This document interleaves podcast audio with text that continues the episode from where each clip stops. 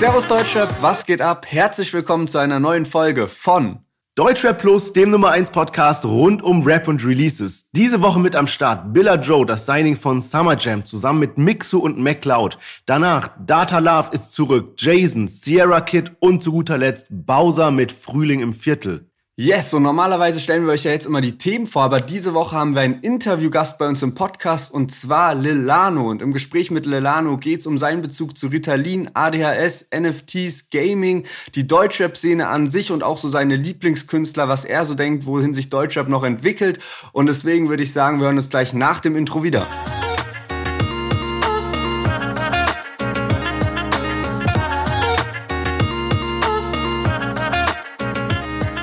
Ja, und auch diese Folge ist mal wieder gesponsert von unserem Partner 4Bro. Und zwar stellen wir euch heute die Brogy Balls vor. Ihr habt ja schon mitbekommen, 4Bro macht Eistee, 4Bro macht Energy Drinks, 4Bro macht sogar Müsli, aber sie machen auch Snacks für den Abend. Und zwar gibt's die Brogy Balls in verschiedenen Sorten. Sucuk, Bubblegum, Cheese Jalapeno, Sweet Corn, Pizza und Salsa. Also sechs verschiedene Sorten. Und ähm, das sind immer so Kügelchen, gerade noch, eigentlich relativ groß, aber gerade noch klein genug, dass man sie auch so mit einmal in den Mund bekommt, sage ich mal. Perfekter Snack so für den Abend und ich würde sagen, jetzt viel Spaß mit der Folge.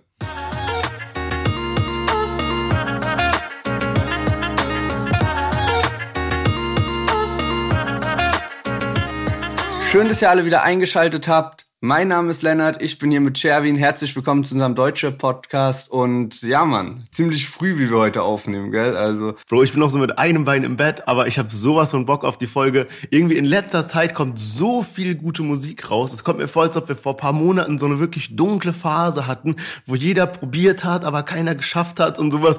Und jetzt in letzter Zeit, ich bin einfach so happy, wenn wir den Podcast aufnehmen, freue mich immer auf die Songs und natürlich auch auf unser Chart-Update, was du uns ja jede Woche mitbringst. Von daher, letzte Woche hatten wir auch große Künstler dabei, starke Songs, äh, auch einige Newcomer, die mich krass überrascht haben, wie zum Beispiel Faroon und so. Von daher bin ich sehr, sehr gespannt, was du uns heute als Chart-Update mitgebracht hast. Yes, genau. Und heute geht's mal auch um besondere Charts noch. Ich komme gleich zu denen, die du auch schon angesprochen hast, Alben und Singlecharts von der Woche. Aber davor hat, haben jetzt die offiziellen Charts auch die Quartalscharts rausgebracht. Und zwar von dem Monat Januar bis eben Ende März. Und in den Singlecharts ist Deutschrap da gar nicht vertreten. Also es wurde jetzt nur so die Top 5 eben rausgebracht. Dafür aber in den Albencharts bei den Top 5 direkt dreimal. Und zwar Katja ist mit ihrem Album auf Platz 1 gechartet. Also war das stärkste Album im ersten Quartal. Casper ist äh, das zweitstärkste Album im Quartal gewesen und dann kommen die Scorpions und dann Jizzes auf Platz 4. Ähm, also direkt drei Rap-Alben am Start. Auch wirklich überraschend, wie krass Katja rasiert ist, sie da irgendwie vor Casper und vor einem Jizzes steht. Schon heftig.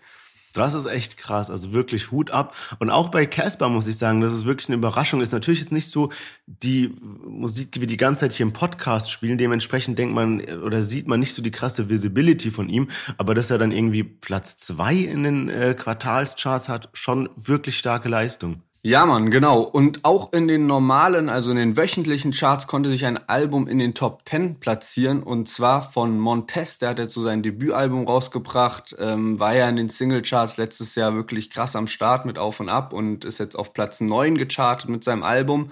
Und in den Singlecharts haben wir direkt Jizzes und Alex mit dabei auf Platz 29. Das war so der beste Einstieg aus dem Bereich Deutschrap. Auf Platz 33 dann Crow zusammen mit Mixu und McCloud. Und auf Platz 38 Monet 192, auch letzte Woche bei uns im Podcast. Und ist echt eine sehr, sehr gute Platzierung. Und ich habe auch mal geschaut, das ist so seine beste Solo-Single jemals. Also ohne, dass da jetzt irgendein Feature mit drauf war. Zumindest was das Chartmäßige angeht. Ähm, Champions Club war auf jeden Fall sehr, sehr stark. Du hast das Lied ja auch krass gefeiert gefeiert und äh, ich bin langsam schon fast müde, das zu erwähnen, aber immer noch auf Platz 1 Tilo und Mixun McCloud mit Sehnsucht hat mich auch überrascht, dass das Lied es nicht geschafft hat in diese Top 5 ähm, Quartalscharts. Ähm, aber liegt wahrscheinlich auch daran, dass das Lied so ein bisschen zu sehr am Ende des Quartals rauskam. Aber Mixu und McCloud haben sich jetzt direkt jemand neuen geschafft und zwar Billa Joe und das ist auch das erste Lied, in das wir mal reinhören und das heißt Inner Peace. Weil sie zu mir ehrlich war, als die Bullets auf den Fersen waren, bekam meine Mann fast einen Herzinfarkt. Ständig on the road, ich bin am Ackern ohne Breaks. Es gibt keinen Stopp, der nächste Halt ist in L.A. Damals Tiefpunkte, heute Head-Up-Display. Uh, Halleluja, shit change. Mein Kopf voll Stress, war los Doch jetzt push ich mich um mein Team ans Limit, bis jeder sein Peace findet. Ey, kein Stop, no cap, war broke. Doch jetzt push Yes, Billa Joe zusammen mit dem Producer-Duo Mixu und MacLeod mit dem neuen Song Inner Peace. Und wir hatten Billa Joe schon relativ oft im Podcast und wir hatten immer viel zu kritisieren und immer so, ja, okay, hier Newcomer und äh, dies und das und jenes und sowas. Und jetzt kamen die neuen Songs raus und ich habe mich so durchgehört und hatte auch in Billa Joe reingehört, dachte so, hm, ja, okay, ganz gut, nächster Song und so. Und dachte, ach komm, den muss ich jetzt nochmal anhören. Nochmal angehört, nochmal angehört, nochmal angehört und dachte mir so, oh mein Gott, das ist ein fucking Masterpiece. Das ist so gut, der Song. Ich komme gar nicht darauf klar. Also wirklich, ich weiß gar nicht, was ich an diesem Song am meisten hervorheben soll, aber es passiert nicht häufig, dass ich nichts zu kritisieren habe. Und es ist einfach so ein kranker Beat, so artsy und geil auch gemacht, so ein bisschen so progressives Ende, dass dann nicht noch ein dritter Refrain kommt, sondern da rappt er den Part einfach ohne Beat nochmal so nach. Und ich weiß wirklich nicht, ist es Billa Joe, ist es Mixu und McCloud, wir hatten sie eben dabei und gesagt, Sehnsucht zusammen mit Tilo, die ganze Zeit auf der Eins, auch Crow zusammen mit Mixu und McCloud gut gechartet und so weiter. Billa Joe jetzt mit Mixu und McCloud, natürlich gute Produzenten haben da auch einen krassen Einfluss drauf, äh, wirklich heftig, aber der Song hat mich sowas von gecatcht, also ich bin hin und weg. Krass. Ja, Mann, ich weiß gar nicht genau, wie ich zu diesem Lied stehen soll, weil als ich das erste Mal so gehört habe oder die ersten zwei Mal, fand ich so irgendwie hat das für mich so ein bisschen so einen nervigen Ohrwurm-Charakter.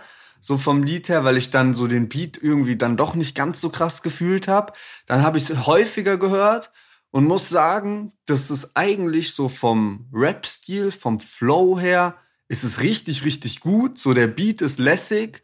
Der hat wirklich einen starken Flow und es ist so technisch ey, da kann man echt nicht meckern. Aber für mich persönlich ist es trotzdem, ich werde es nicht los, dass ich so irgendwas Nerviges, glaube ich, an dem Beat finde oder an dem. Es hat für mich wirklich so ein bisschen so das Feeling von so einem nervigen Ohrwurm. Aber ansonsten kann ich, muss ich trotzdem sagen, dass es ein gut gerappt ist. Also ich wüsste jetzt auch nicht, was man anders machen soll. Ist halt so eine, so eine Wahrnehmung von mir. Aber ähm, ansonsten ist es sehr, sehr stark und mir gefällt auch das Video ziemlich gut, was sie gedreht haben. Ja, man, safe. Also mir sind auch so zwei Dinge mit dem Song aufgefallen. So, das eine ist, ich ertappe mich voll oft, dass ich so neue Künstler sehr schnell abstempel als ah ja, Newcomer, ah ja, der kann ja gar nicht, oder weiß ich nicht so, weißt du, man, man, man kennt seine Favorite Artists, man kennt die Leute, die seit Jahren am Start sind und man weiß, welche Qualität man zu erwarten hat. Und wenn dann ein neuer Künstler kommt, dann feiert man den einfach nicht von Anhieb an. Und ich bin wirklich dankbar an Billa Joe und Summer Jam und so, dass die, die Künstler die ganze Zeit weiter gepusht haben, weil ich den Song so heftig feier. Und das zweite Ding ist auch, wenn man so seit langer Zeit Deutschrap hört und man ist gewohnt darauf zu achten, wilde Parts, wer macht irgendwie jetzt hier Double Time und was weiß ich was. Und dann kommt ein Song, der so diese Reimstruktur hat, ja, also dieses leicht gesungene, modernere Statement Rhymes und sowas. Man denkt erst so, okay, gut, das ist halt jetzt so ein Song, der hauptsächlich auf die Melodie abzielt, aber wenn man mal wirklich auf die Parts achtet, dann sind die krass gemacht, also die sind so verstrickt ineinander und so geil aufgebaut. Also wirklich, das ist so ein bisschen der neue Rap-Style einfach und wirklich Billa Joe krass abgeliefert. Ich äh, kann mich hier nur um Kopf und Kragen reden, weil ich das so, so, so stark finde, den Song. Auch letzte Woche, Faroon, ich hatte es vorhin erwähnt, der Song catcht mich nach wie vor, so ein starker Song. Also äh, bin sehr glücklich, wo sich Deutschrap gerade hin bewegt und ich finde, in dem Zug können wir gleich unseren nächsten Artist ankündigen und zwar Data Love. Äh, das Signing von UFO 361 ist wieder zurück, hat einen neuen Song rausgebracht und zwar Ready for Rage. Green, Ninja Turtles. Roll, roll, mach split auf, seh kein Circle. Space Car fahren kein Job Top, wow. Stapel meine Pounds von in London. Anime Girl, das ist Hongkong, wow. Gibt's Body, als ich will, eine Uhr, let's go. Hab viel zu viel Drip, trag nur Fat more. Ready for, ready for, ready for, ready for, ready for rage. Change this game, switching lanes, switching gates. Of Spades. Ja, wir sind ready for rage. Yes, Data Love ist zurück. Ready for Rage heißt der Song. Und bei ihm war es so ein bisschen anders als bei Villa Joe, weil Data Love kenne ich schon, habe ich schon oft gehört und so weiter. Und hatte da eher so eine bisschen hm, ja, so eine Meinung, dass ich ihn halt nicht ganz so krass feier. Auf Shot fand ich ihn geil zusammen mit UFO 361. Aber was danach so rauskam, auch so Goat und was weiß ich, konnte ich nicht so krass relaten dazu. Und deswegen dachte ich mir schon so, okay, gut, neuer Song kommt raus, hörst du mal rein und so.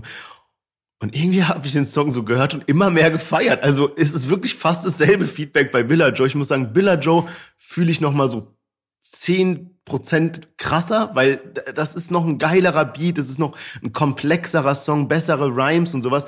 Aber auch bei Data Love muss ich sagen, von dem, wie ich ihn kannte, und er ist wirklich ein kontroverser Künstler und viele Leute haten ihn für wie er sich gibt. Der macht komische Sachen, dass er irgendwie äh, Cornflakes aus dem Prada-Sneaker isst vor der Kamera oder so ein bisschen überheblich sich bei Instagram gibt und so weiter. Aber den Song an sich, ich glaube, wenn du den live hörst, so Ready for Rage und sowas, ich glaube, das ist wirklich geil und ich muss sagen, da hat sich Data Love wirklich gesteigert. Also ich sehe einen krassen Unterschied zu der Form und der Art, die er vor diesem Song hatte. Ja, man, das ist mir auch aufgefallen und er hört sich jetzt natürlich auch viel, viel erwachsener an mittlerweile und das ist halt auch krass. Also er ist ja mittlerweile so 18 schon geworden und als er angefangen hat mit Shot, das ist jetzt drei Jahre her und da weiß ich noch so dieses so, ja, Ufa hat jetzt einen 15-Jährigen gesigned und das ist irgendwie so voll im Kopf geblieben auch immer, wenn du so Data Love gehört hast. Für mich war der immer 15, weißt du, egal ja. wenn der irgendwas rausgebracht hat, dachte es immer noch so. Aber mittlerweile, er hört sich erwachsener an und ähm, das macht natürlich dann auch nochmal voll den Unterschied, so, wenn deine Stimme tiefer ist. Klar, er ver verbindet das mit Autotune, aber auch da hat das ja dann trotzdem irgendwie so einen äh, Einfluss drauf, wie das Zusammenspiel ist von deiner Stimme und von dem Autotune, was du drüber legst. Und ähm, ich bin echt überrascht eigentlich auch so von den Streaming-Zahlen. Klar, also er hat so das Glück, dass er so bei UFO gesigned ist und dort halt auch auf einen Channel releasen kann, ähm, wo direkt über eine Million Abonnenten am Start sind. Aber an sich habe ich mir auch mal auf Spotify angeschaut, der hat jetzt schon drei Alben raus, also richtig heftig, auch mit 18 schon drei Alben.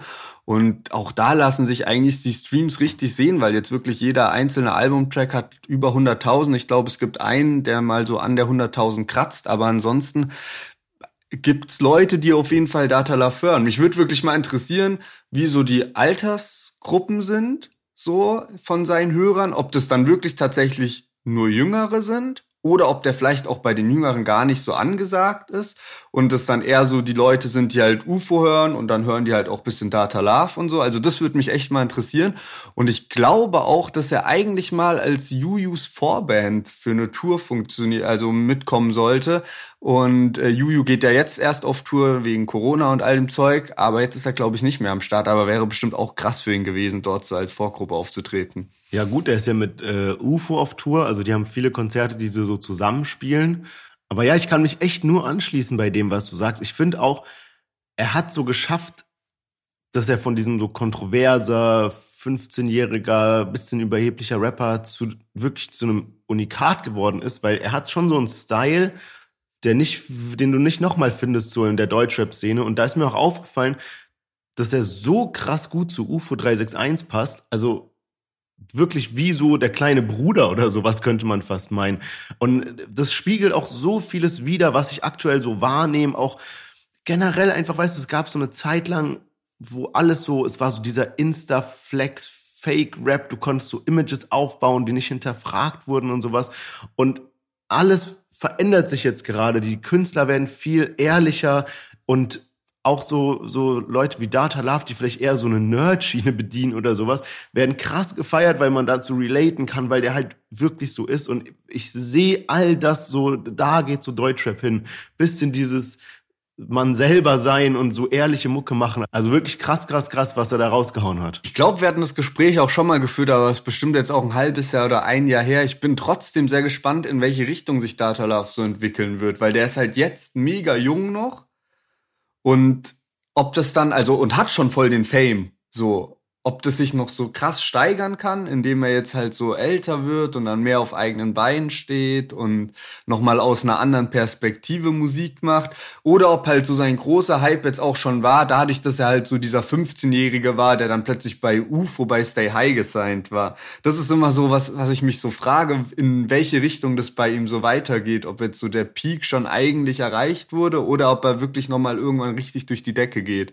Stimmt, ja, ist eine gute Frage. Aber also to be fully honest, meine Einschätzung ist, der geht noch krass durch die Decke. auch, dass so UFO so die ganze Zeit ihn pusht, nie aufgehört hat, das zu machen irgendwie. Ich glaube wirklich, dass er noch krass durch die Decke geht. Auch UFO bin ich in letzter Zeit so begeistert von, das ist nicht mehr normal. Der macht ja jetzt seine neue, äh, der hat ja eine Brand, No, no Hugs heißt es, und hat dann da ähm, jetzt eine neue Modelinie rausgebracht und hatte dann einfach da Tilo, über den wir gerade im Chart-Update gesprochen haben, seit Wochen auf Platz eins als Model mit dabei und auch Gunner aus Amerika, dieser Push P und sowas, ja. So voll gestört, was geht bei UFO ab? Also, der ist so, als ob der so, der ist der macht zwar Deutschrap, aber der ist nicht mehr Deutschrap, der ist schon so eins darüber, der ist so international, weißt du, das ist so gestört. Safe, man, safe, man. Und du hast gerade angesprochen, Ufo und Tilo hängen auch irgendwie ein bisschen miteinander rum und die waren auch im Studio zusammen, das heißt, da kommt auf jeden Fall auch ein gemeinsamer Song, bin ich auch sehr, sehr hyped drauf, vor allem jetzt so mit diesem Rückenwind, den Tilo durch diese Sehnsuchtsingle hat, glaube ich, könnte das ein heftiger Hit werden. Wir bleiben mal gespannt Jetzt kommen wir mal zum nächsten Song und zwar von Jason mit Eisberg. Tage vor Stress, wir tragen Namen von Krieg. Gott checkt mein Leben, mein Test. Bitte um Verzeihung auf Knien. Trauer, Verluste, Verrat. Dabei zeigt Disziplin. Erst war es harte Kritik, danach nur noch Politik, ey. Unter dieser Spitze ist es low-key. Blaulicht in meinen Nacken von der Police, ja. Muss es sein, geh ich rein wie Schofield. Nicht alles Gold, was ganz auf uns so aussieht. Ei, ei, Rolls Royce. Sternenhimmel, fahren in Konvoi.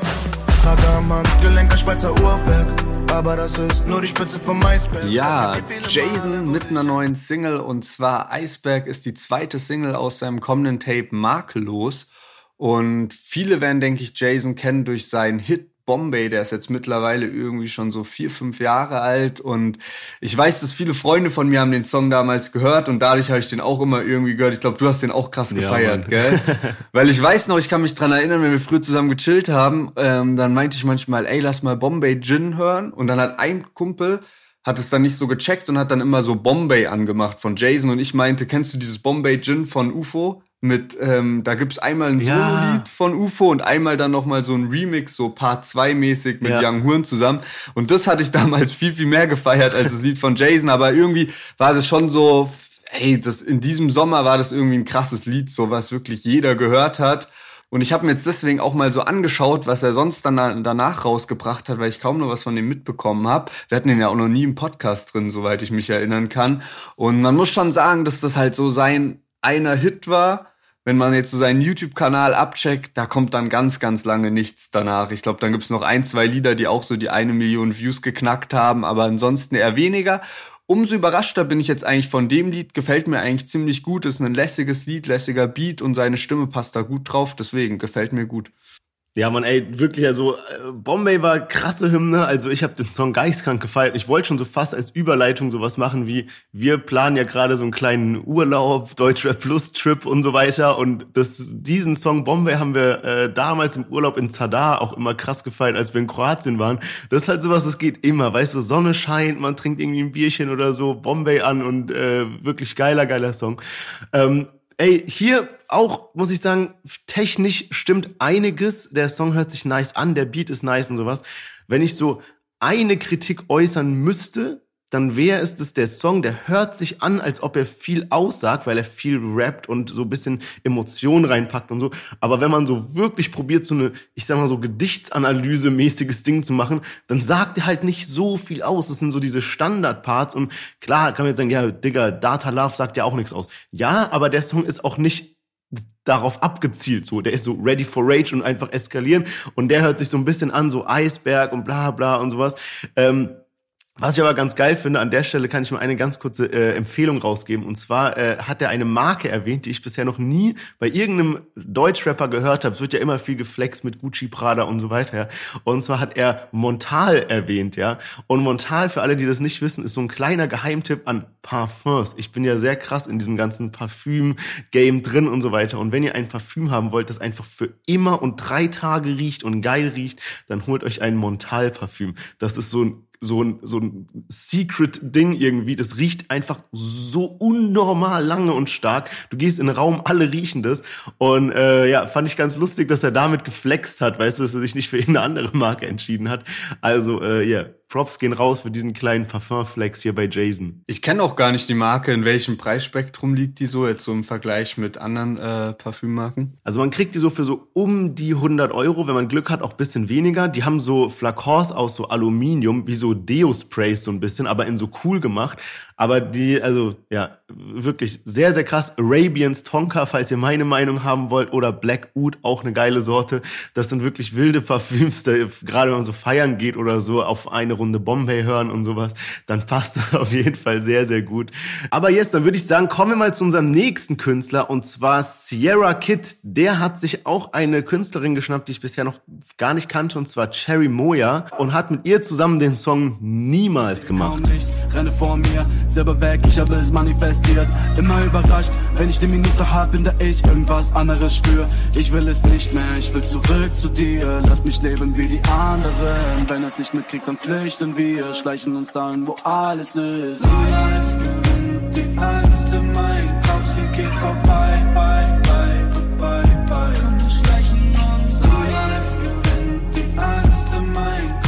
Yes! Sierra Kid mit einer neuen Single und zwar zusammen mit Cherry Moya. Niemals heißt das Lied. Und dann habe ich mich mal jetzt so ein bisschen informiert, was abgeht. Und zwar bringt Sierra Kid gerade einen Label-Sampler raus und Cherry Moya ist eben auch auf dem Label drauf. Außerdem ist Edo Saya auf dem Label drauf. Den hatten wir ja neulich erwähnt, weil der auf Platz 1 mit seinem Soloalbum gechartet ist. Und ansonsten sieht's bei Sierra Kid gerade auch ein bisschen düster aus. Und zwar war der im Krankenhaus vor paar Monaten. Ich bin mir nicht ganz sicher, ob er immer noch im Krankenhaus ist. Er war auf jeden Fall über eine längere Zeit im Krankenhaus. Hat jetzt auch in Insta gepostet, dass zum Beispiel dieses Lied und alle Lieder, die halt auf dem Label-Sampler drauf sind, dass die vor seiner Zeit im Krankenhaus entstanden sind. Er hatte jetzt neulich schon mal eine Single zusammen mit Edo Saya zum Beispiel draußen. Jetzt eben das Lied mit Cherry Moya. Dann habe ich mich auch so ein bisschen informiert. Ähm, und zwar Cherry Moya, das ist jetzt jetzt ihr erstes Feature auf Deutsch auch. Und davor war es immer Englisch. Sie hat auch mit zusammen mit Sierra Kid Lieder, wo sie nur auf Englisch singen oder rappen. Und äh, sie hat allgemein relativ wenig Lieder draußen. Eigentlich alle mit Sierra Kid, zwei mit Sierra Kid bisher. Jetzt war das das dritte und dann nochmal ein Solo-Lied. Und auf Spotify sind das also insgesamt dann vier Lieder. Und sie hat trotzdem 1,2 Millionen monatliche Hörer auf Spotify. Also richtig, richtig heftig. Und das Ganze liegt wahrscheinlich daran, dass sie da mit Sierra Kid einen riesen Hit hat, der mittlerweile über 80 Millionen Streams hat. Und das Lied heißt Living Life in the Night, hat mittlerweile echt knapp 85 Millionen Streams, also richtig, richtig heftig.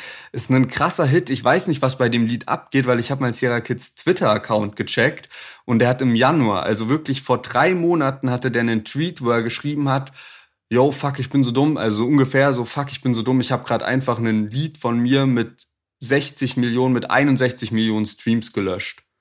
Das heißt, er konnte das Lied dann wieder herstellen. Er hat dieses Lied gemeint, Living Life in the Night. Das heißt, dieses Lied hat jetzt innerhalb von drei Monaten nochmal über 20 Millionen Streams generiert. Und es ist jetzt auch nicht so, dass das ein Lied ist, was jetzt erst seit letztem Sommer draußen ist, sondern das gibt's halt irgendwie, das ist 2018 rausgekommen. Das heißt, es, es hat gerade nochmal eine richtige Blütezeit. Ich weiß nicht, ob das Lied irgendwie international geht oder woran das liegt. Falls das irgendwer weiß, der gerade den Podcast hört und krasser Sierra Kid Fan ist und da irgendwie uns bisschen mehr dazu erzählen kann. Ich bin jetzt auf das Ganze nur so durch bisschen Recherche gestoßen, kann es aber noch nicht ganz nachvollziehen.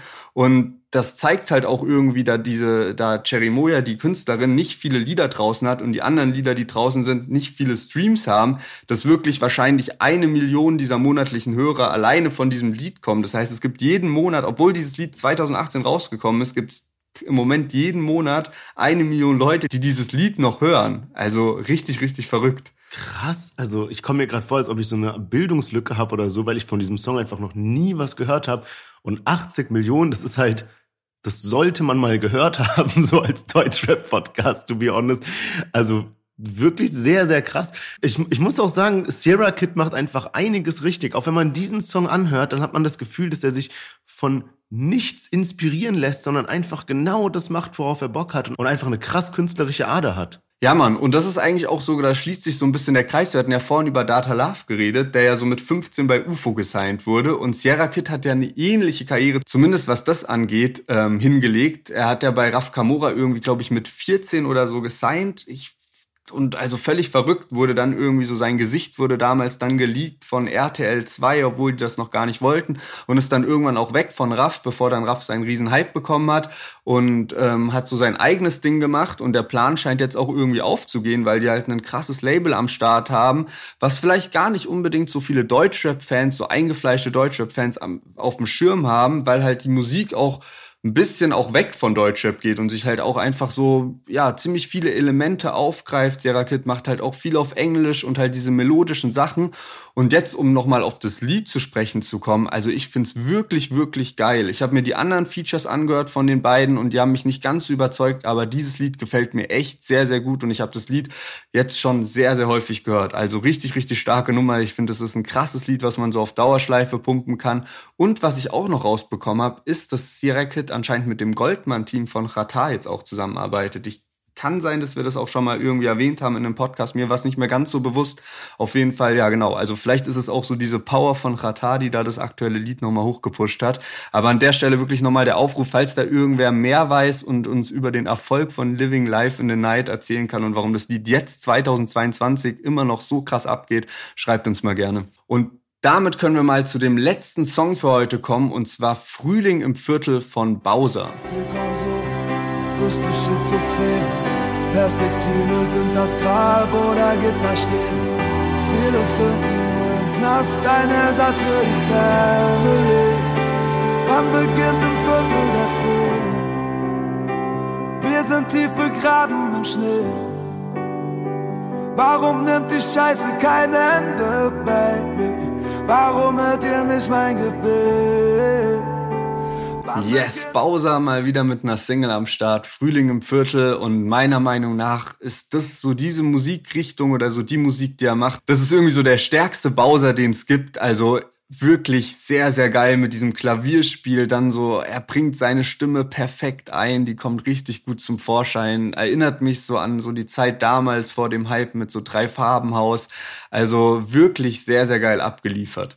Ja, man, auf jeden Fall. Also ich habe auch irgendwie so ein Video gesehen von Bowser zusammen mit Modus Mio, wo er irgendwie so erzählt hat, dass er da irgendwie am Klavier saß und selber so ein bisschen geklimpert hat, bis er dann auf den Song gekommen ist und auch viele so eigene Elemente reingepackt hat. Und ich finde, das spürt man, also wirklich ein starkes Ding. Und was ich auch an der Stelle mal hervorheben will, ist das Produktionsteam von dem Video, und zwar No Budget Production. Die äh, verfolgen wir nämlich schon eine ganze Zeit und kennen die auch irgendwie so über zwei Ecken, beziehungsweise ich habe da selber mal bei irgendeinem so Videoprojekt von denen mitgespielt. Ich weiß auch nicht mehr, was das genau war, aber äh, super spannend, das so mitzuverfolgen, weil die haben halt so diese ganzen Early Apache-Songs äh, produziert, also so die Videos davon. Und äh, ich finde, bei denen war immer eine starke Message im Video drin, aber man hat natürlich gemerkt, so am Anfang, okay, da waren jetzt nicht so die krassen Elemente drin oder Visual Effects und sowas. Und wenn ich mir jetzt diesen das Video zu Frühling im Viertel von Bause anguckt, was da videotechnisch drin ist, dass da irgendwie die Kamera so in den Boden reinfährt und auf einmal so eine neue Szene reinzoomt und dann ist da so ein Kampf auf einmal auf der Straße und sehr, sehr, sehr geil gemacht. Also an der Stelle auch mal wirklich Props an äh, die Videoproduzenten No Budget Production. Wirklich geiles Ding. Ja, Mann, also die haben echt abgeliefert, habe ich mir auch gedacht, als ich das Video gesehen habe. Sehr, sehr stark. Und ich bin mal gespannt, was jetzt so bei Bowser so weitergeht. Also ich glaube, genauso wünschen sich die Fans Bowser, weil es gibt auch Lieder, die ich dann so zwischendurch immer wieder gar nicht feier, wenn irgendwie zu krasses Autotune drauf ist und alles Mögliche. So, ich finde, da hat Bowser einfach eine viel zu starke Stimme. So, der braucht gar nicht so viel Autotune. Ähm, und ja, mal schauen. Also ich bin da gespannt, was da so passiert. Auch Flair, habe ich gesehen, hat auf das Lied reagiert und hat auch gesagt, ey, Endlevel. Also sehr, sehr stark. Und ich würde sagen, damit können wir mal zu einem Fazit kommen. Was ist so deine Meinung? Ja, Mann, also heute hatten wir wirklich starke Songs dabei. Billa Joe zusammen mit Mixo McLeod, Data Love, Jason, Sierra Kid zusammen mit Cherry Moya und jetzt zu guter Letzt Bowser. Bei mir ist es diese Woche Gott sei Dank eine einfache Entscheidung, weil mich Billa Joe einfach komplett aus dem Leben gebeamt hat. Dieser Song hat so krass bei mir eingeschlagen. Müsste ich eine Nummer zwei bestimmen, dann wäre es bei mir wirklich so irgendwie Data Love, Sierra Kid, eins von den beiden. Aber Billa Joe diese Woche hat bei mir alles abgerissen. Wie sieht's denn bei dir aus? Ja, Mann, bei mir gibt's so zwei Nummer Einsen, Ich würde sagen, Sierra Kid hat da aber trotzdem ein bisschen die Nase vorn, zusammen mit Cherry Moya. Der Song Niemals wirklich stark, habe ich auch häufiger gehört als Bowser Frühling im Viertel, was aber trotzdem auch ein starkes Lied ist. Also die beiden haben echt sehr, sehr gut abgeliefert. Ja, man, definitiv. Und ansonsten an der Stelle wie immer der Aufruf, wenn es euch bis hierhin gefallen hat, wenn euch der Podcast Spaß gemacht hat, dann lasst doch einen Like da, einmal fünf Sterne geben und natürlich sagt es euren Freunden weiter, wie auch immer ihr kennt, für die unser deutscher Podcast spannend sein könnte. Genau, und damit können wir direkt durchstarten mit dem Thema dieser Folge und zwar unser Interview mit Lilano. Und das wird euch auch gleich Sherwin nochmal erzählen. Aber das Ganze ist so entstanden, dass wir eben den Song Ritalin von Lilano dabei hatten. Da hatten wir Lilano das erste Mal im Podcast mit dabei und ich kann mich wirklich noch dran erinnern. Ich habe an dem Tag nämlich die Folge geschnitten und beim Schneiden ist mir dann aufgefallen, dass wir gar nicht das Thema vom Song besprechen, sondern über den Künstler sehr viel sprechen, weil wir Lilano davor noch nie mit dabei hatten. Und dann ist es dazu gekommen, dass Lilano uns auf Instagram angeschrieben hat. Wir haben so ein bisschen geschrieben und jetzt ist eben ein Interview entstanden. Und an der Stelle noch mal ganz kurz: Wir haben uns entschieden, also Sherwin und ich haben uns dazu entschieden. Wir hatten ja jetzt auch schon so zwei Interviews und haben jetzt gesagt, so wir splitten das am besten auf. Das hat zwei Gründe. Einerseits so was den Terminkalender angeht, das Zeitmanagement angeht, ist es viel, viel schwieriger, wenn jetzt Sherwin, ich und noch einen Rapper oder eine Rapperin Zeit haben müssen. Da ist es einfach schon schwierig genug, mit nur zwei Terminkalendern irgendwie klarzukommen, aber drei ist dann schon einer zu viel. Deswegen also einmal so dieser Zeitmanagement-Aspekt und der andere ist natürlich auch so ein bisschen die Gesprächsführung. Es ist einfacher, so einen Bro-Talk zu haben, eben wenn man zu zweit ist. Und ähm, das hat uns dazu bewogen, dass wir gesagt haben, okay, wir splitten so dieses Interview-Ding auf. Dieses Interview mit Lilano hat jetzt Sherwin geführt und ich bin auf jeden Fall hyped und es hatte ja auch ein paar Stolpersteine, bis es dazu gekommen ist. Ja, man, das ist echt wild. Also ich werde das gleich im äh, Interview nochmal erwähnen, aber uns ist hier irgendwie das Aufnahmeprogramm abgebrochen, Internethänger und alles Mögliche und es war echt so, so, so wild und von daher muss ich jetzt einmal mal ein Riesenlob und Dankeschön an Lilano aussprechen, dass er da wirklich die Zeit hatte und hat fast vier Stunden oder so was äh, das Interview mitgepodcastet. Und ein weiteres Shoutout an dieser Stelle an unseren Bro Martin, weil wenn man so das Interview aufnimmt, dann hat man natürlich die Tonspur von Lilano, von mir auf einem bestimmten Aufnahmeprogramm. Jetzt nehmen Lennart und ich mit einem anderen Programm wieder den Podcast auf. Und wenn man so viele Tonspuren hat, ist das so eine kleine Herausforderung, die, dass die alle gleich klingen. Und deswegen hat unser Bro Martin auf Instagram, Martin Timor, äh, äh, das alles ein bisschen gefixt. Der ist wirklich richtig guter Produzent, falls ihr irgendwie äh, Mixing, Mastering was braucht. Ein Typen, der einfach super easy approachable ist. Dann checkt mal sein Instagram ab. Martin T. Moore, wirklich nicer Produzent und großes Dankeschön, dass du die Folge hier einmal überarbeitet hast, dass alles nice klingt. Und jetzt würde ich sagen, viel Spaß mit dem Interview mit Lilano.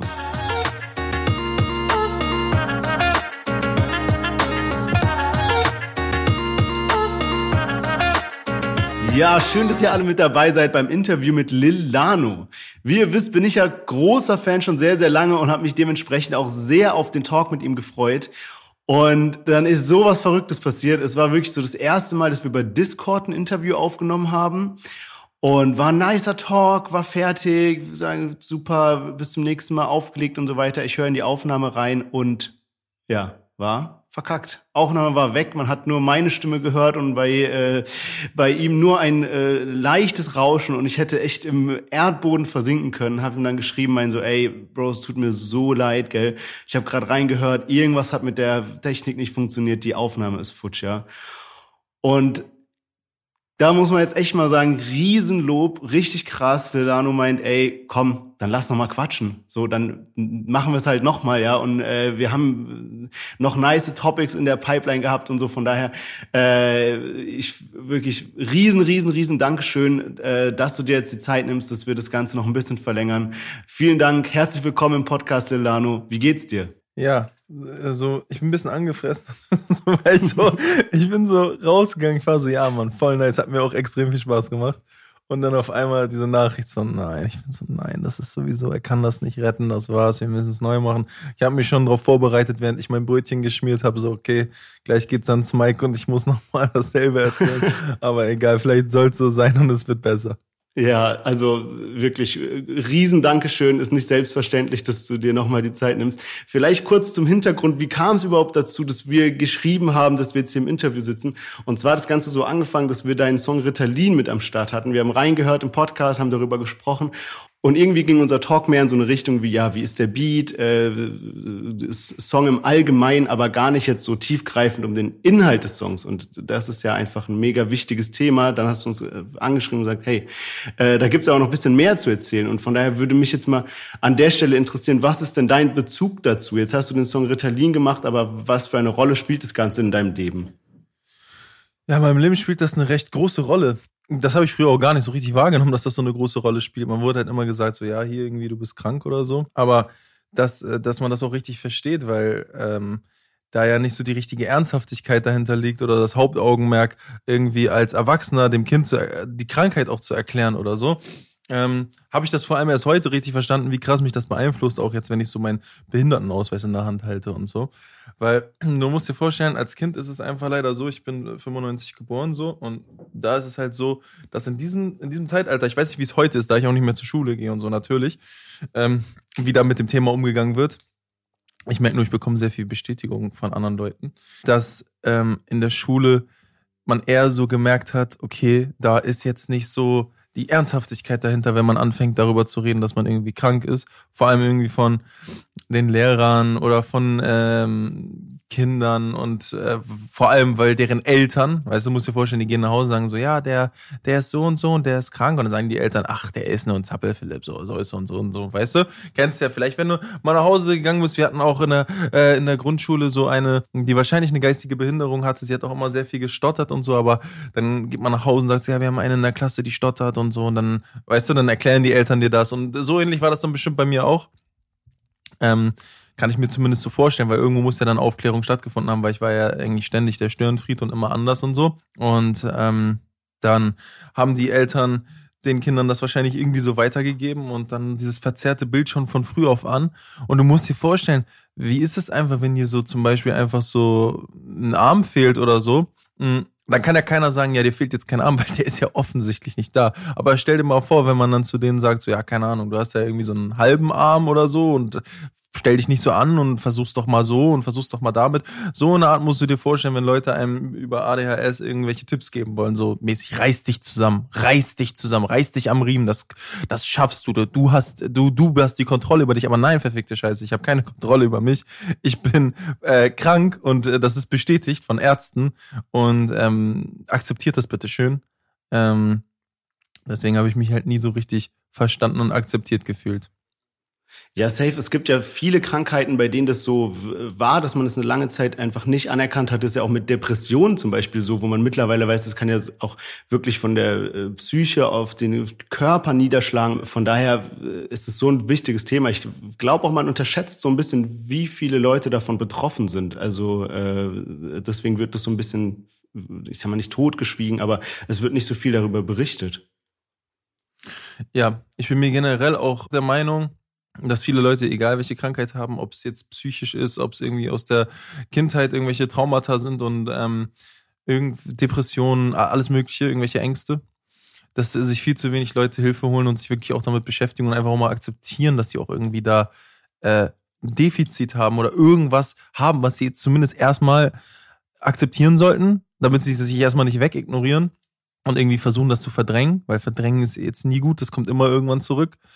Ähm, sondern sich einfach mal in dem Punkt irgendwie Hilfe suchen, sich irgendwie belesen, irgendwie sich irgendwie weiterbilden, um auch zu versuchen, den, also den richtigen Umgang damit herauszufinden, sage ich mal. Weißt du, was ich meine? Zum Beispiel Depression, was so, ich könnte jetzt jedem sagen, dass dir hilft, Sport zu machen, aber das wird jetzt dann vielleicht keiner erstmal direkt glauben, weil dann sich viele auch erstmal gar nicht eingestehen wollen würden, dass sie Depression haben. Da würde ich vielen empfehlen zu sagen, so, ey, ähm, sucht euch doch mal ein Hobby, so, wenn ihr, sucht euch doch mal was, für was ihr brennt, so, ne? Und wenn es nur ist, dass ihr äh, Pfannflaschen sammelt und die bemalt wie Ostereier und dann äh, irgendwie damit euer Zimmer schmückt oder so irgendwas, was euch begeistert, wo ihr irgendwie aufblühen könnt. Weil ihr braucht Selbstverwirklichung als depressiver Mensch, sowieso jeder braucht das, sonst wird er depressiv. Ihr müsst euch irgendwo, braucht ihr Erfolgserlebnisse. Und dafür müsst ihr euch halt irgendwas suchen, in dem ihr auch Erfolgserlebnisse haben könnt. Und dann müsst ihr euch nicht wundern, wenn ihr sonst zu Hause sitzt und euch halt hinterfragt und sagt, ja, was mache ich hier auf der Erde und so. Das, das ist ja ein natürlicher Gedanke, wenn ihr euch nicht selbst verwirklicht oder wenn ihr nicht irgendwie was habt, wo ihr euch steigert und wo ihr merkt, so, oh, da werde ich besser drin und so, dann ist das Leben auch nicht lebenswert. Dann, dann wird man depressiv. Würdest du sagen, dass es ähm, ist, oder wie kommst du damit klar in deinem so Künstleralltag, sage ich mal, wenn du die ganzen Sachen machst, wie Texte schreiben, Musik produzieren und so weiter? Weil was ich so von ADHS in Kombination mit Ritalin gesehen habe, ich habe da eine Erinnerung, wo eben die kleine Schwester von meinem besten Freund das mal verabreicht bekommen hat, als wir noch so Kinder waren und die war einfach wie mhm. Knockout gelähmt auf der Couch gelegen und konnte nichts mehr machen. Ich war so geschockt von diesem Anblick, weil ich sie eben als so aufgeweckten jungen Menschen kannte und war einfach nur super geschockt, was ich gesehen hatte. Von daher frage ich mich, wie kommst du als Künstler damit klar, wenn du so, ja, wie gesagt, Texte aufnimmst, produzierst und so weiter? Ist es, macht es deinen Alltag Alltag arg schwer? Das ist äh, nach wie vor eine gute Frage. Ich finde einfach, es ist so schwer zu entscheiden, wie man sich gerade fühlt. Also zum Beispiel jetzt in diesem Moment bin ich eher konzentriert, aber auch jetzt nicht so krass emotional. Gegen Abend, wenn die Tablette ausschleicht oder ich meine zweite nehme, weil ich bin eingestellt, dass ich zwei nehme, einmal 10 Milligramm, einmal 5 Milligramm, dann ähm, wird man halt eher zappeliger und hampeliger und so. Und beides hat Vor- und Nachteile tatsächlich. Also jetzt kann ich mich halt super klar ausdrücken, bin super sortiert in meinem Kopf. Dafür bin ich jetzt halt nicht so ja, emotional empfänglich so. Also mhm. hätte ich jetzt einen Girl bei mir, würde ich jetzt nicht mit ihr rumküssen und rummachen und irgendwie mich äh, anfassen lassen oder sie anfassen. Wäre jetzt nicht mein Interesse einfach. Das hat auch einfach damit zu tun, dass man einfach abstumpft, so sowohl zwischenmenschlich als auch so ähm, tatsächlich auch gegen so Berührungen und so weiter. Man wird sehr taub. Und Krass. Ähm, dann nochmal zu der, zu der Sache mit, mit, mit, mit dem Mädchen, was du eben beschrieben hast. Mhm. Ich finde es auch sehr bemerkenswert, dass du da aufgepasst hast, so. Weil ich finde, ich hatte zumindest immer das Gefühl, ich werde nicht gesehen. Dass das, was mit mir gerade geschieht, dass ich quasi äh, in dieser Zwangsjacke gefangen bin von meinen Emotionen und also dass ich nichts rauslassen kann, weil ich eben auf, weil ich halt eben down gepitcht auf so einem, auf so einem Präparat eben da irgendwie am Rumschlafen bin, so durch den Alltag. Finde ich das schon sehr bemerkenswert, dass dir das auffällt. Und ich, ich, also ich würde mir halt, ich hätte mir halt gewünscht als Kind, dass, dass da einfach Aufklärung stattfindet. Dass, dass man einfach gesagt bekommt, so pass mal auf, es wird die und die Seiten geben und es ist schon sehr, sehr bekannt, dass du ähm, dann, äh, also, ne, es gibt auch noch eine andere krasse Nebenwirkung, von der auch viele berichten, und zwar, dass man appetitlos wird. Dann man nimmt, die, man nimmt das Präparat und dann äh, hat man einfach keinen Appetit den ganzen Tag. Du isst, also du hast gar keinen Bock zu essen. Du hast keinen Appetit.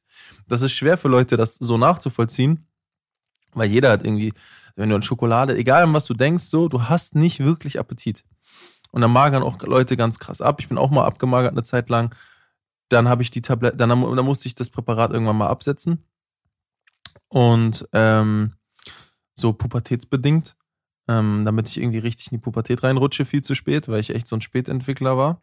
Auch wahrscheinlich ausgelöst durch das Präparat. Das wurde mir auch mal gesagt, ne, dass das, das so ein bisschen die Hormone irgendwie äh, durcheinander gebracht hat, beziehungsweise blockiert hat und so.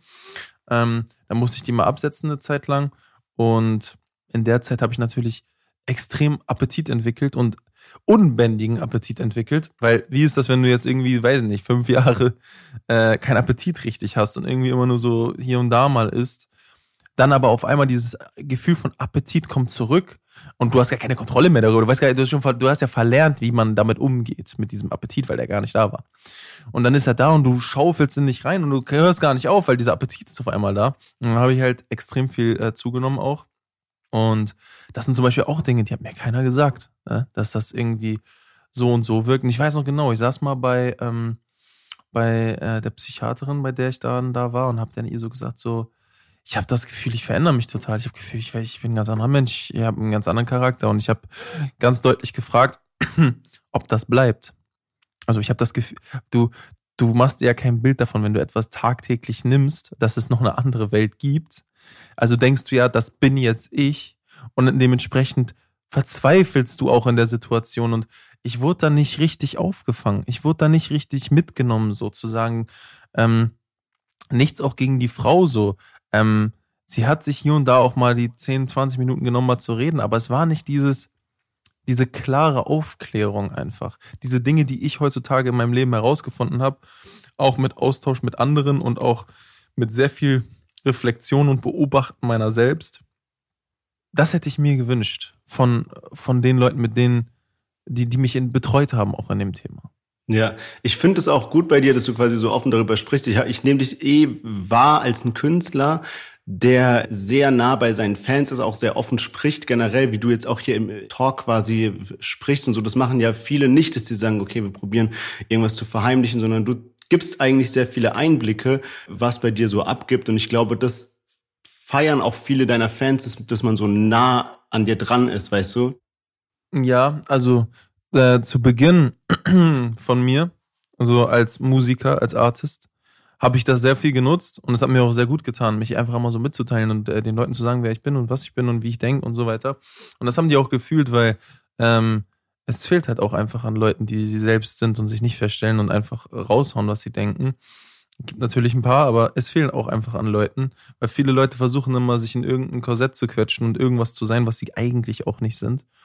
Und da bin ich eben so der Gegenpol. Zumindest war ich der Gegenpol, denn ich habe mich auch lange Zeit zurückgehalten. Ähm, einfach so psychisch bedingt und aufarbeitungsbedingt, so dass ich viel reflektiert habe, auch durch die Corona-Zeit. Und äh, durch diese Zeit, ähm, würde ich sagen, bin ich jetzt durch. Und jetzt habe ich wieder Bock, mich mitzuteilen, weil, also mir, mir persönlich, ich bin, also ich mache es natürlich auch für die Leute, aber mir egoistischerweise gibt das total viel. Also ich mag das einfach. Ich lasse das irgendwie. Ich, ich, ich, ich, ich weiß, ich muss kein Versteckspiel betreiben. Ich muss nicht durch die Straßen laufen und mich unter Kapuzen verstecken, sondern ich kann einfach das raushauen, was ich bin. Es gibt nichts zu entdecken bei mir. Du kannst nicht irgendwie rumlaufen mit Lupe und du findest jetzt da irgendwas krasses oder so. Sondern natürlich gibt es Dinge, die ich auch irgendwie für mich behalte, aber die meisten Dinge, so richtig viele, die mich auch bewegen und so, die versuche ich einfach rauszulassen. So, weil so ich, ich, ich weiß auch nicht, warum man das nicht machen sollte, ehrlich gesagt. So. Weil es gibt eh keine Konsequenzen. Es gibt gar keine Konsequenzen. Wie, wie ist es denn bei dir im Alltag? Jetzt hast du gesagt, du gehst raus, gibt nichts zu denken und sowas. Wie, wie, wie ist es, wenn du so rumläufst einfach bei dir? Weil du bist ja schon sehr auffällig, sage ich mal, immer bunt gekleidet, die Braids, Face-Tats und so weiter. Kannst du noch so normal rausgehen, shoppen gehen, was weiß ich, hast du deine Ruhe, wenn du im Café einen Kaffee trinkst oder sowas? Oder äh, musst du da schon gucken, wo man rumläuft? Es war mal schlimmer. Also es war mal auf jeden Fall sehr unangenehm eine Zeit lang. Leute haben ja auch hier und da keinen Respekt. Aber ich bin jetzt auch nicht so der Typ, der jetzt da irgendwie draußen rumläuft und da irgendwie von Ort zu Ort äh, geht und sich da irgendwie unter die Leute mischt. Ich bin auch gar nicht mehr der Typ, der unbedingt die Interaktion face-to-face -face mit Menschen möchte, so. Ähm, weil ich fühle mich auch, ich fühle mich auch nicht äh, würdig, wenn jetzt jemand zu mir kommt und sagt, so, ich möchte ein Foto mit dir und ich denke mir so, guck mal, von Mensch zu Mensch auf Respektebene, nein, weil ich bin kein Tier im Zoo. Mach mit einer Giraffe ein Bild. Das ist schon schlimm genug, dass das äh, arme Tier da eingesperrt ist. Aber so, wenn du einen persönlichen Moment mit mir möchtest, sprich mich an, vielleicht hast du, vielleicht hast du Glück, dann können wir vielleicht ein paar Minuten quatschen. Oder keine Ahnung, vielleicht hast du Glück und du bekommst ein Foto, was sehr selten der Fall sein. Da musst du mich schon wirklich, ne, da musst du wirklich schon Ausstrahlung haben, dass, dass ich mich nicht komisch fühle dabei. Aber sonst äh, rate ich auch den meisten, sprich mich nicht an. Weil wir, der Deal ist so, ich gebe viel von mir, ihr könnt das anhören, so, that's enough, so, das ist der Deal. So, ich bin nicht äh, derjenige, der da irgendwie vor Kameras rumhampeln muss und irgendwie so virtuelle ähm, Souvenirs, äh, Souvenirshop ist, so für Leute, die dann irgendwie, weiß ich nicht, das in ihre Galerie machen wollen oder so. Keine Ahnung. Ähm, möchte ich nicht. Ja, kann ich auch verstehen. Ich meine, gerade, wo wir gerade gesprochen haben, wenn man da irgendwie Ritalin, man ist gerade voll in sich gekehrt, denkt über irgendwelche Sachen nach oder so und wird dann komplett rausgerissen aus der Situation, ist natürlich äh, schwer, damit klarzukommen. Von daher absolutes Verständnis an der Stelle. Ey, mal eine andere Sache und zwar, ich habe dich wahrgenommen oder was ich auch so aus deinen Songs raushöre, dass du auch so eine gewisse Affinität zu Krypto hast, zu äh, NFTs und so weiter. Irgendwie habe ich letztens Part gehört, irgendwie du haust alles in Coins und so weiter. Jetzt ist das ganze Thema mit NFTs wird ja auch immer prominenter im Deutschrap.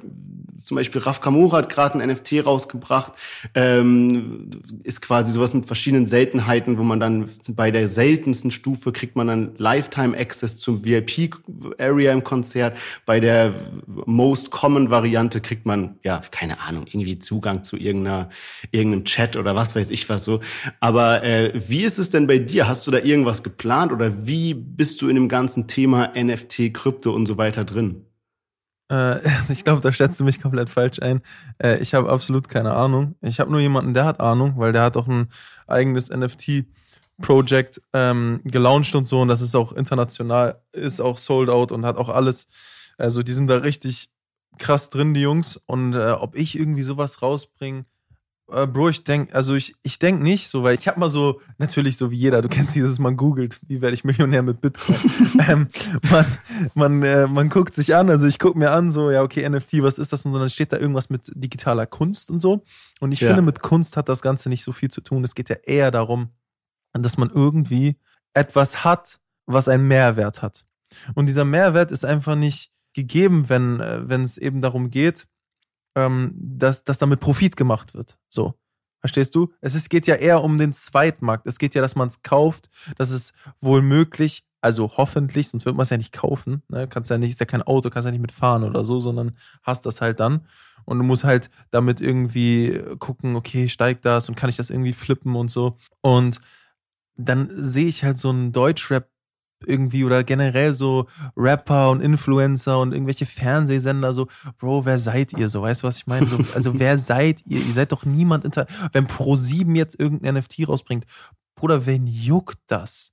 Als ob das die Twitter-Bubble und die NFT-Bubble, die sich mit den ganzen Algorithmen beschäftigen, die wissen, was sie da tun auch und so weiter, die das verstehen, die machen sich ja darüber lustig. Die denken sich so, Bro, keine Ahnung, wer so einen Quatsch kauft. So, das ist halt so für den Mainstream so versucht, so, boah, NFT haben wir mal gehört, kann man mit Geld verdienen, kaufen wir jetzt von Rapper XY, so, weißt du? Und ich, ich bin halt kein Fan davon, weil der einzige Grund, warum du den NFT kaufst, ist, weil du Profit machen möchtest und es weiterverkaufen willst. Aber wer ist denn jetzt bitte ein Raf Kamora, dass das einfach steigt und der Zweitmarkt da, sag ich mal so, sagt so, boah, du hast das Raf Kamora äh, NFT, ich gebe dir jetzt mehr dafür, weil, warum? Hä? Also aus welchem Grund? Es macht ja, es macht ja schon rein faktisch keinen Sinn, weil es wird ja gar nicht so viele Interessenten, die Angebot und Nachfrage wird nicht so sein, dass das einfach steigt. Es sei denn, ich habe mich so krass getäuscht und Raf Kamora ist auf diesem Drake-Level, weil ich glaube, wenn Drake was rausbringt, dann wird das vielleicht noch funktionieren so. Weil das sind halt Supers, internationale Superstars. Wenn die sowas machen, die werden da krasse Köpfe hinter haben, die werden da Know-how hinter haben und es ist halt einfach nochmal was ganz anderes, wenn so ein unerreichter Künstler wie so ein Drake irgendwie sowas machen würde. Dann würde ich noch eher verstehen, okay, das kann man machen, aber da ist halt auch irgendwo ein bisschen dieser Fluch von einem europäischen, sprich deutschen Künstler so. Du hast halt jetzt nicht die, die Reichweite, dass du irgendwie sowas auch äh, vermarkten könntest und auch das, was du quasi sagst, dein, dein, also dein Versprechen irgendwie halten kannst, weil ich glaube nicht, dass irgendwer jetzt mit dem Raf Kamora NFT äh, reich wird, geschweige denn 100.000 Euro verdient. Ey, mal, mal eine andere Frage. Und zwar so, wie, wie sieht bei dir so der Alltag aus? Weißt du, jetzt hat man hier mal schon einen coolen Rapper im Podcast und äh, deswegen ist natürlich super spannend zu wissen, wie ist bei dir so der Alltag? Was, was machst du so abseits von der Musik? Wie sieht bei dir so ein Tag aus? Äh, ja, das ist gar nicht so spektakulär. Ich zock sehr viel äh, Counter-Strike zurzeit.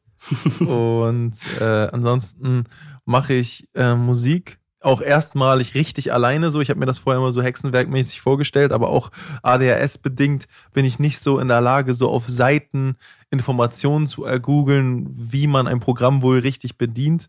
Ähm, deswegen habe ich mich davor auch eher gedrückt. Ich habe die ganzen Sachen, ich habe wirklich aber tausende Euro ausgegeben für, für so viele Studiosachen. ne? Die sind auch überall verteilt. Ich habe sie zum Glück alle noch, aber die sind überall verteilt. Und jetzt habe ich hier einfach so ähm, mein Mic, mit dem wir auch gerade äh, aufnehmen. Das ist hier das Shure SM7B. Manche Leute kennen es, viele Leute benutzen es auch äh, zur Aufnahme von Livestreams, Podcasts und äh, so allerlei YouTube-Stuff und so, weil es einfach eine sehr cleane Stimmenaufnahme hat. Und damit mache ich jetzt meine Musik. Dann habe ich hier so ein bisschen Equipment angeschlossen und tatsächlich innerhalb von einem Tag mir so ein Tutorial, an, Tutorial angeguckt und äh, ist ganz easy auch echt geschafft, mich da so selbst aufzunehmen. Und jetzt bin ich gerade so am Neuentdecken und am mich so selber finden, weil Musik hat mir schon immer Spaß gemacht. Und ich habe auch schon immer Spaß daran gehabt, mit anderen Leuten zusammen zu arbeiten. Sowohl als hier und da mal eine klassische Gruppenarbeit als Song sozusagen. Jeder gibt irgendwie seinen Teil dazu. Vielleicht hat da jemand mal eine coole Bar oder da jemand einen coolen Flow. Und äh, jetzt bin ich hier gerade so am alleine äh, mich aufnehmen und das ist was ganz anderes, auch wenn man sich so alleine aufnimmt und so. Ähm, Leute, die das seit Jahren machen, werden jetzt lachen, denken sich so, boah, Alter, jetzt so spät, so besser spät als nie und ich habe echt Spaß daran. Aber es ist was ganz anderes, weil du bist viel freier, ne? Du sonst bist du vor Leuten und äh, jetzt bin ich so, ich kann in, ins Mic schreien, ich kann da reinkreischen. Habe ich hab mich auch alles schon da getraut so, aber jetzt ist nochmal sehr, sehr, also die Hemmung ist extrem weg. Was heißt extrem weg? Sie ist gar nicht da, wenn du alleine bist. Und ähm, jetzt freestyle ich einfach meine Bars so ins Mic, so auf Beats und mach da echt einen Song in einer Stunde oder so, schaffe ich easy. Ähm, und ich bin gerade mich extrem am, am, am steigern, so vor allem was das äh, Freestyle-Rappen angeht. Krass, okay, heftig. Also bin ich auf jeden Fall gespannt, was, was rauskommt. Das heißt, die, die letzten Songs hast du aber noch nicht in dem Setting aufgenommen. So, also Richtig. quasi, was genau. ab jetzt so man erwarten kann, dann weiß man, okay, da äh, warst du so quasi am, selbst am Aufnehmen. Ja, genau. Ähm, also ich habe die Songs, die man jetzt gehört hat, die habe ich mit ähm, verschiedenen Teams zusammen gemacht. Und ich liebe auch den Einfluss von anderen Menschen hier und da. Aber irgendwann ist auch genug, weißt du. Jetzt bin ich so, ja, ich habe viel Einfluss gehabt und so, aber ähm, bei der Wurzel sollte man anfangen und äh, die Wurzel bin ich. Und ich hatte ja. halt vorher nie mh, die Möglichkeit, weil ich mir auch selber irgendwie genommen habe, also ich will jetzt niemandem die Schuld geben oder so. Ich habe es auch selber nicht richtig gemacht und mein Kopf war noch nicht frei genug dafür, jetzt einfach mal alles aufzubauen und das mal selbst zu versuchen.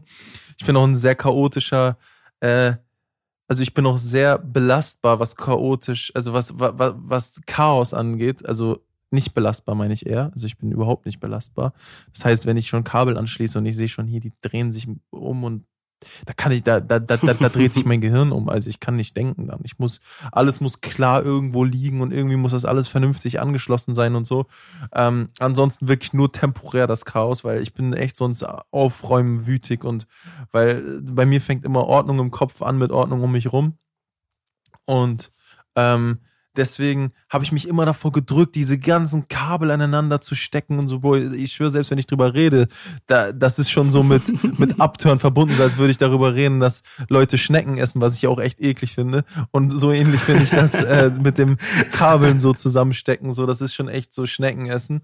Und ähm, oder Digga, Muscheln, Alter, eklig. Auf jeden Fall, ähm, ja, ich, ich, ich, ich bin hier am Rumexperimentieren, das macht mir sehr viel Spaß und ich habe sehr, sehr, mich sehr krass gesteigert so, äh, in den letzten Jahren. Das merke ich vor allem, wenn ich halt alleine hier sitze und äh, mir keiner über die Schulter guckt oder keiner vielleicht hier und da einen Ratschlag gibt. Da merke ich schon, äh, ich bin schon ein Motherfucker. Du hast eben noch kurz äh, so in einem Nebensatz erwähnt, dass du auch gerne zockst. Was, äh, was, was spielst du gerne? Also ich, äh, ich bin gerade so übertrieben in meinem Counter-Strike Drive. Keiner weiß, wie lange der anhält, aber ich bin auf jeden Fall extrem drin. Ich habe voll in Skins investiert und so. Also ähm, du musst dir vorstellen, da gibt es so ein so ein Markt, äh, der so unabhängig vom Spiel funktioniert. Also du kaufst dir quasi Skins von Waffen und die können halt untereinander, gibt es halt einen Markt. Das heißt, es gibt halt Angebot, Nachfrage, es gibt Sachen, die steigen und so. Dementsprechend kannst du da auch spekulieren und so. Und ich habe echt äh, teure Skins gekauft, die sehr wahrscheinlich sehr, sehr wahrscheinlich noch viel teurer werden. Hm, das habe ich auch mit meinem Crypto-Money gemacht, weil das halt mit Crypto-Money ging. Da habe ich das bei einem richtig da habe ich das, aber, aber das Krasse ist halt, du kannst halt wirklich damit flexen und halt wirklich damit Spaß haben, weil du hast halt eine schöne Waffe dann in, in Game so. Das habe ich lustigerweise, ich soll gar nicht was erzählen, bei dem größten CSGO-YouTuber äh, gekauft, weil der lustigerweise seit Anbeginn der Zeit von Lilano Fan war, äh, ist, das ist der Anomaly, äh, Shoutout to my bro from Sweden, ähm, ja, das ist ein unnormal äh, korrekter Typ und für den war das so ein richtig, richtiges Erlebnis mit mir, ähm, weil der halt, der macht das, du musst dir vorstellen, der hat halt Inventarwert, also diese Skins, er hat Millionen in Wert, also er, er lebt davon. Er ist YouTuber, richtig großer, er ist, äh, und, und er ist dieser Zweitmarkthändler. Das macht er irgendwie mit seiner Freundin zusammen, verkaufen die diese Skins und so weiter. Und er nimmt halt auch Krypto. Und äh, so konnte ich halt mit Krypto bei ihm bezahlen. Und für ihn war das so richtig geiles Feeling, weil so, es gibt so diese ganzen äh, Videos, wie so irgendwelche Rapper gehen so Schuhe kaufen und so. Und äh, bei mir war das so, ich gehe so Skins kaufen und er ist so mein Personal Shopper und so. Und da waren wir auf Discord und er hat so seinen Bildschirm gestreamt. Ich konnte ihm so zugucken. Er sagt so, uh, I would recommend this und so. Und dann hat er mir so Sachen vorgeschlagen, was cool wäre, was wahrscheinlich im Wert steigt und so. Und das war ein richtig geiles Erlebnis.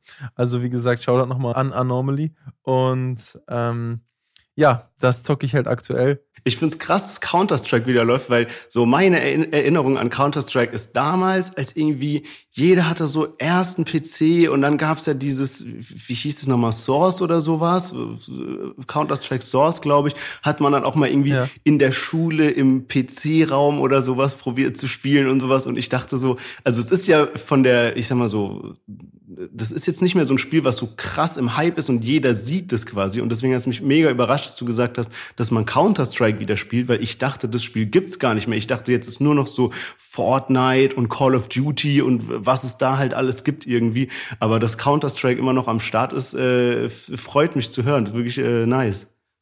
Ja, äh, lustig, du sagst gerade in der Schule, Alter. Das ist ja, das ist ja kriminell. ähm, ja, nee, äh, ganz richtig. Ich habe auch mit Source angefangen. Es gibt ja, gab ja noch 1.6 Source und heutzutage ja. gibt es Counter-Strike Global Offensive, also kurz Counter-Strike Go. Das ist so vor zehn Jahren aber auch schon her, äh, rausgekommen. Und das zocken relativ viele Menschen.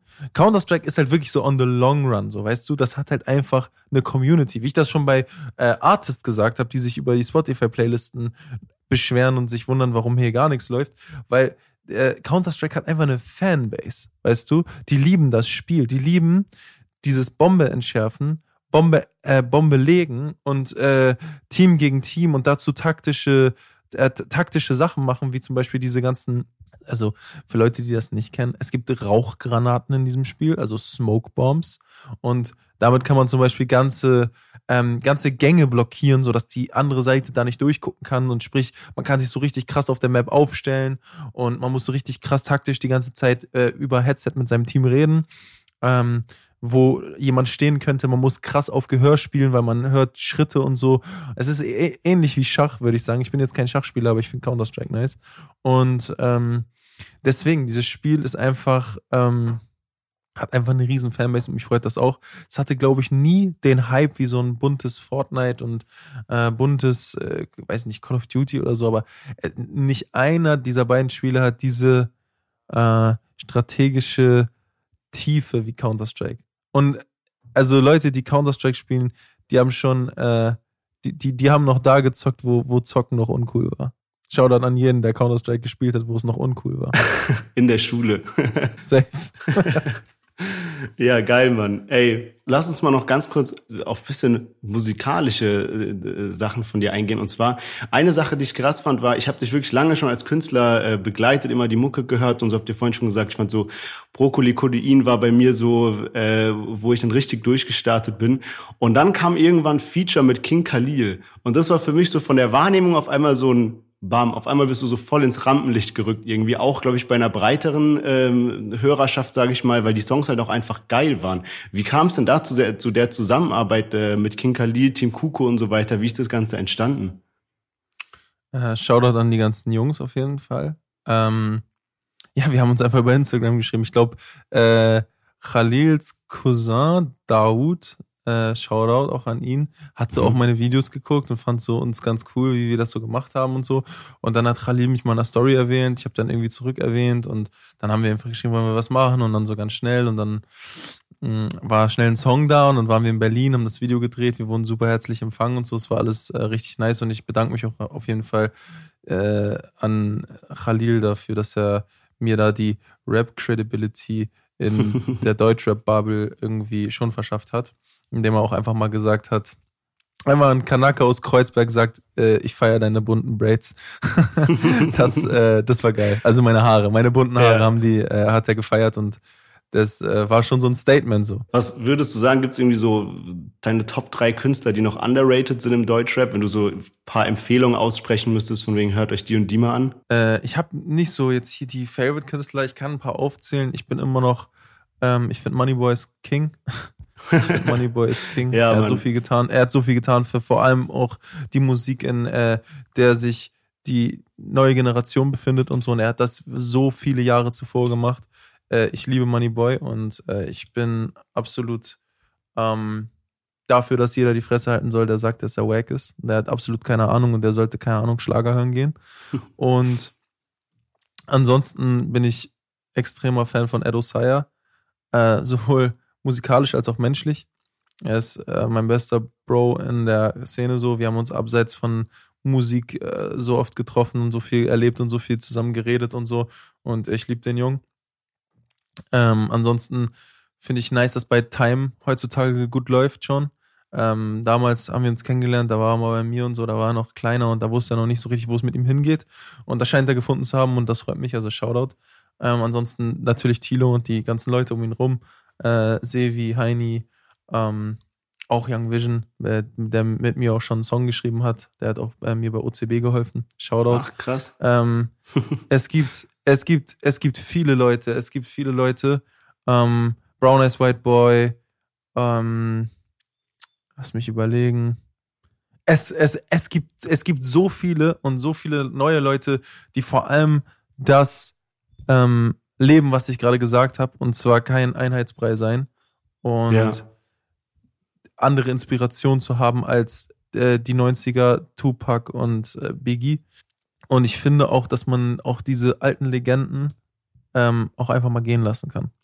So, die können ja für Ja. immer bleiben, aber sie sind nicht mehr, die sind nicht mehr up to date, Bro. Es, so die Welt entwickelt sich weiter. So, das wäre so, als wenn wir sagen würden: so, Ach Mann, Alter, wieso reden wir eigentlich nicht über Dosentelefone, Alter? Wieso gibt's jetzt diese scheiß, diese scheiß iPhones eigentlich und so? Ja, Bro, weil die besser sind, Alter, weil die entwickelt, die haben sich entwickelt so. Da kannst du auch nicht sagen, oh, boah, warum kann diese Raupe jetzt fliegen? Ist doch viel geiler, wenn die so langsam rumkriecht. Nein, Bro, sie ist ein Schmetterling geworden, so. Weißt du so, und du solltest auch mal aus deinem, aus deiner Dinosaurier-Bubble so irgendwann mal im Hier und Jetzt ankommen und dich nicht den ganzen Tag darüber beschweren, so warum äh, alter Straßen-Hip-Hop auf so normalen, äh, ich weiß gar nicht, was das ist. Ich weiß, ich kenne BPM, keine Ahnung, Alter, Ja, aber so ja. dieses standardmäßige, immer das Gleiche dann, dann wunder dich doch auch nicht, wenn irgendwann so die Leute nicht mehr hören. So, Bro, die werden älter, so, die haben iPhones statt Dosentelefone, so, die wollen dann auch nicht Dinosauriermusik hören, so, weil die sind dann im Ja. Jetzt angekommen. Das würde ich auch einfach jedem raten, so, wirklich, äh, entwickelt euch weiter, feilt daran und heult nicht rum, wenn es nicht läuft, wenn ihr einfach auch euch nicht entwickelt, so. Ja, Mann, wirklich gut gesagt und äh, wirklich, äh, ich, ich liebe deine Vergleiche, unfassbar lustig. Ich muss sagen, riesen Dankeschön, äh, dich hier im Podcast zu haben. Es war wirklich ein super, super nicer Talk und natürlich ein noch viel größeres Danke, dass du dir nochmal die Zeit genommen hast, nachdem ich die erste Aufnahme verkackt habe, hier nochmal äh, mit mir zu quatschen. ähm, wirklich, war sehr, sehr ein sehr, sehr angenehmes Gespräch, auch was wir abseits gesprochen haben von der Aufnahme, einfach ein super netter Gesprächspartner. Von daher vielen Dank, du bist immer herzlich willkommen im Podcast und ich hoffe, dass wir irgendwann mal äh, ein Part 2 machen können oder ist sogar Part 3 nach der verkackten Aufnahme. Ja, wow, Alter. Ich habe mich zu bedanken, äh, nochmal auf jeden Fall, weil ich, äh, ich feiere das ja auch, ähm, dass du da einfach, oder dass ihr, ne, auch den Lennart nicht vergessen, Genau. dass ihr da irgendwie was macht, einfach, ne, in, in, in, in eine Richtung, die die ganze Szene supportet, ne, auf einer Plattform, Ja. die, ja, machen nicht so viele, würde ich sagen, so, Podcasts. Und es, äh, es freut mich, dass auch anfängt fängt zu laufen und so. Und ähm, ich bedanke mich nochmal für die, für den netten, äh, für die nette Gastfreundschaft hier. Und ähm, wir können das klar irgendwann nochmal wiederholen. Super, das freut mich. Dann mach's gut, mein Lieber. Äh, ich beende jetzt hiermit die Aufnahme.